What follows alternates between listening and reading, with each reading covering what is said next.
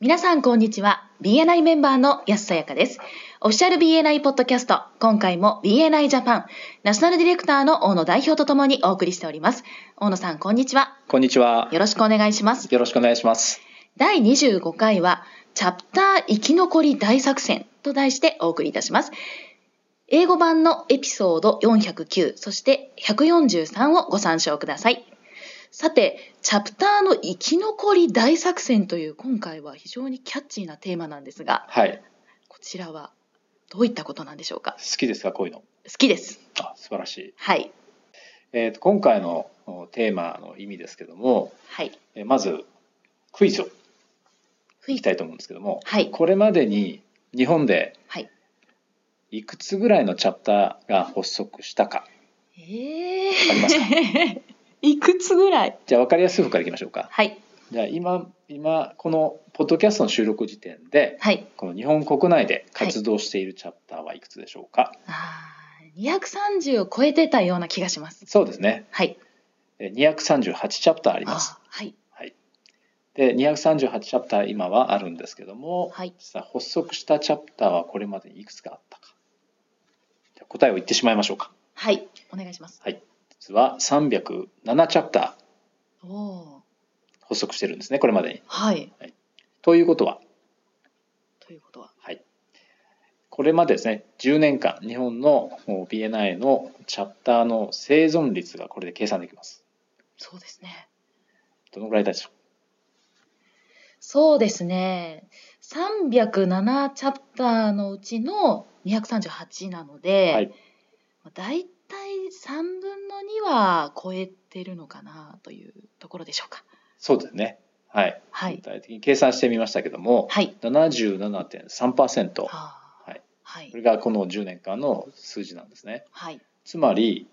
22.7%ははい。そのチャプター声明のどこかの段階ではい。生き絶えてしまっているといううんショッキング。なまあ事実なんですね。はい。で、えーここであの参照にしてます英語版のポッドキャストのエピソード409ですね。はい。これはえーチャプターサイクルというのがトピックなんですけども、はい。はい、えー前津博士がですね4つのフェーズですね段階とかステージについて分けてですね説明してくれていますけどもはい。一番いいフェーズっていうのがスーパーチャージフェーズうん。たっぷり充電されたとかあるいはエネルギーに満ち溢れたっていう意味になりますけども、はいまあ、そういうフェーズですねで次のフェーズがエンゲージフェーズこれはまあメンバーがですね積極的に関わっているっていうこれもいい状況ですねはい。で次のフェーズっていうのが保守フェーズとかあるいは保守とこの言葉の意味ははい現状維持、まあ、現状に満足しちゃっているので変えなくていいよねっていうようなあの状況のチャプターのことを言います。はい。で最後が停滞フェーズうんですね。まあ、やっぱりこれはまあマイナスイメージですけれども、はいそういった4つのチャプターサイクルについて話してくれていますのでぜひ、えー英語版もですね参照していただいて実は日本語訳もですね、えーチャプターサイクルでググっていただくと検索していただくと、えー日本語の記事がですねあの見れますので参考にしてみてください。はい。でそれぞれのフェーズにおけるメンバーのチャプターの状況に対する取り組み方で例えばいいフェーズの期間をより長くしたりとかあるいは早い段階で対処することで停滞フェーズを避けたりとかまたほとんどそれを感じさせないでやり過ごせることがえーこれまでの多くのチャプターの事例から分かっていますよというような内容の記事をごめんなさいポッドキャストですねなっています。はい。で、まあ、話を戻してですね20%を超えるチャプターが消滅してしまっているという事実に向かい合うことがまず大事ですよね。そうですね。じゃあなぜそれらのチャプターがなくなってしまう結果になったのかという原因を分析することが大切なんですがはい。私が思うにですねえー消滅してしまったチャプターの共通点っていうのがいくつかあってですねはい。それ2つあります。で1つはこれ両方とも絡んでることなんですけども1つ目はし温度差の拡大ですねメンバー間の温度差が拡大してしまっている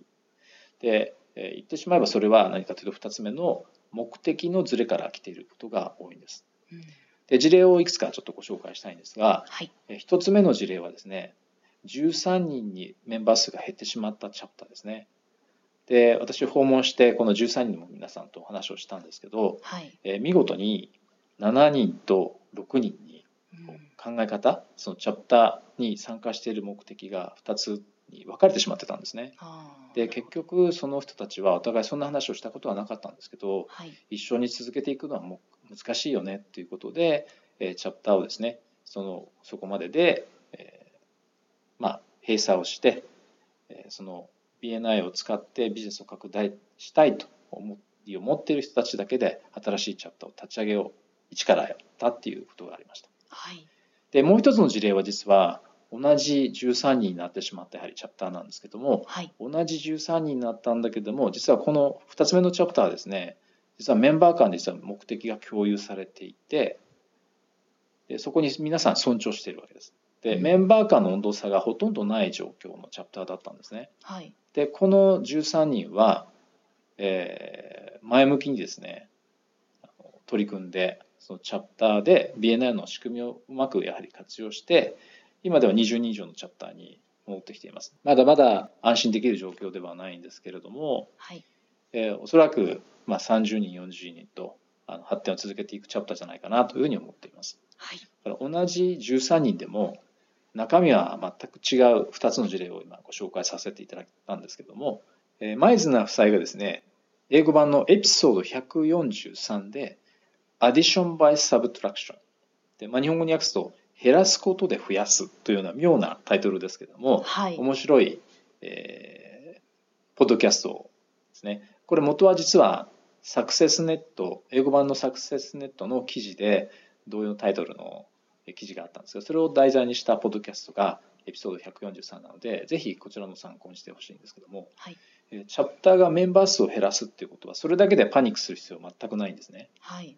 でヤさんのチャプターではどうですかそんなメンバー数を大きく減らしたなっていうはこい。とありましたか、ありましたね。チャプター何年ぐらい発発足してから足して今3年あたりなんですが、はい1年を超えたところではい、 1回大きく人数が減ってしまったことがあります。はい結構あるパターンですよねはい。やっぱり最初の更新で人数を減らすっていうことあるんですけども何人ぐらい減ってました12人ほど減りました。ああそれは結構な数ですねはい。はいそれも珍しくないことですけどもやはり10人以上メンバー数を減らすっていうのはかなりえーインパクト精神的にもメンバーに影響大きいですよねはい。でチャプターをですねやはり存続させるために最低限必要なこととして言えるのはやはりチャプターが作られた目的ですねこれはやはり BNI の仕組みを使ってメンバーのビジネスを発展させることということが少なくともメンバー一人一人によってですね尊重されていることだと思いますはい。でメンバーになった動機ってメンバーの皆さんそれぞれですよねそうですね。例えばヤスさんがメンバーになられた一番の動機は何ですかはい。私の一番の動機は、はい人脈の拡大ですねう。んもともとブログなどの SNS から人脈を広げていったんですが、はいそれだと頭打ちになるなと思いまして、はいリアルな出会いからの人脈をもっと広げていきたいなと思ったのがあーな参るほ加どの理由ですい。いですね。はいはい。ちなみに大野さんはいかがでしたか。はい。私はですね、実はちょっと邪道かもしれませんが、はい。人前で話せるようになりたいっていうのが動機一番でおすよお、ね。そうなんですね。えーそれまでで苦手意識をずっと持ってたんですね。はいあの友人の結婚式であのスピーチ頼まれてですね、大失態を演じてしまって、あらそれがトラウマになっていたので、うん人前で話すのは非常に苦手だったんですよ。そうなんでなすのか。で、あこれは BNI に入ったら人前で話せるようになるかもしれないっていうのが一番動機でしたね。わあ意外と身近な理由でしたね。そうですね。はい。なのうでビジネスはある意味二の次だったんですーん。はい中にはあの飲み友達を作りたいとかあ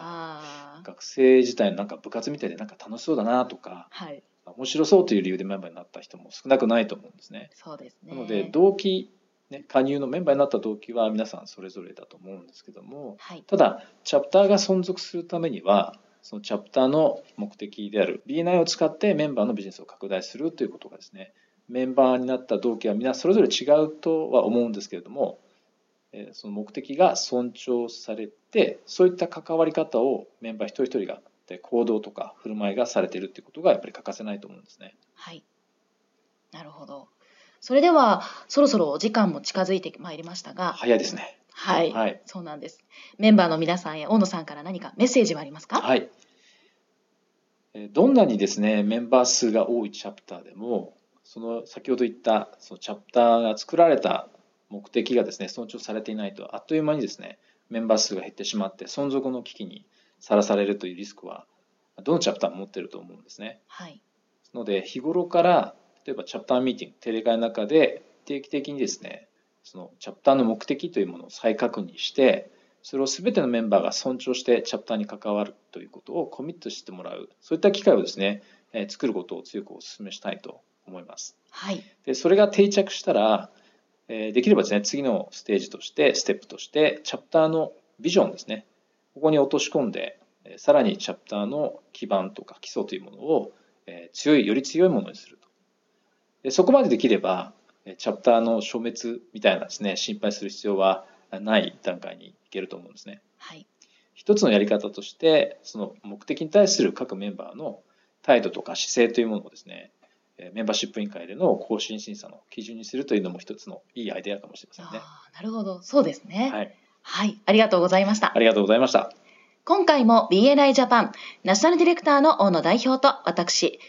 BNI メンバーの安さやかでお送りいたしました次回もまたオフィシャル BNI ポッドキャストでお会いしましょう See you next week!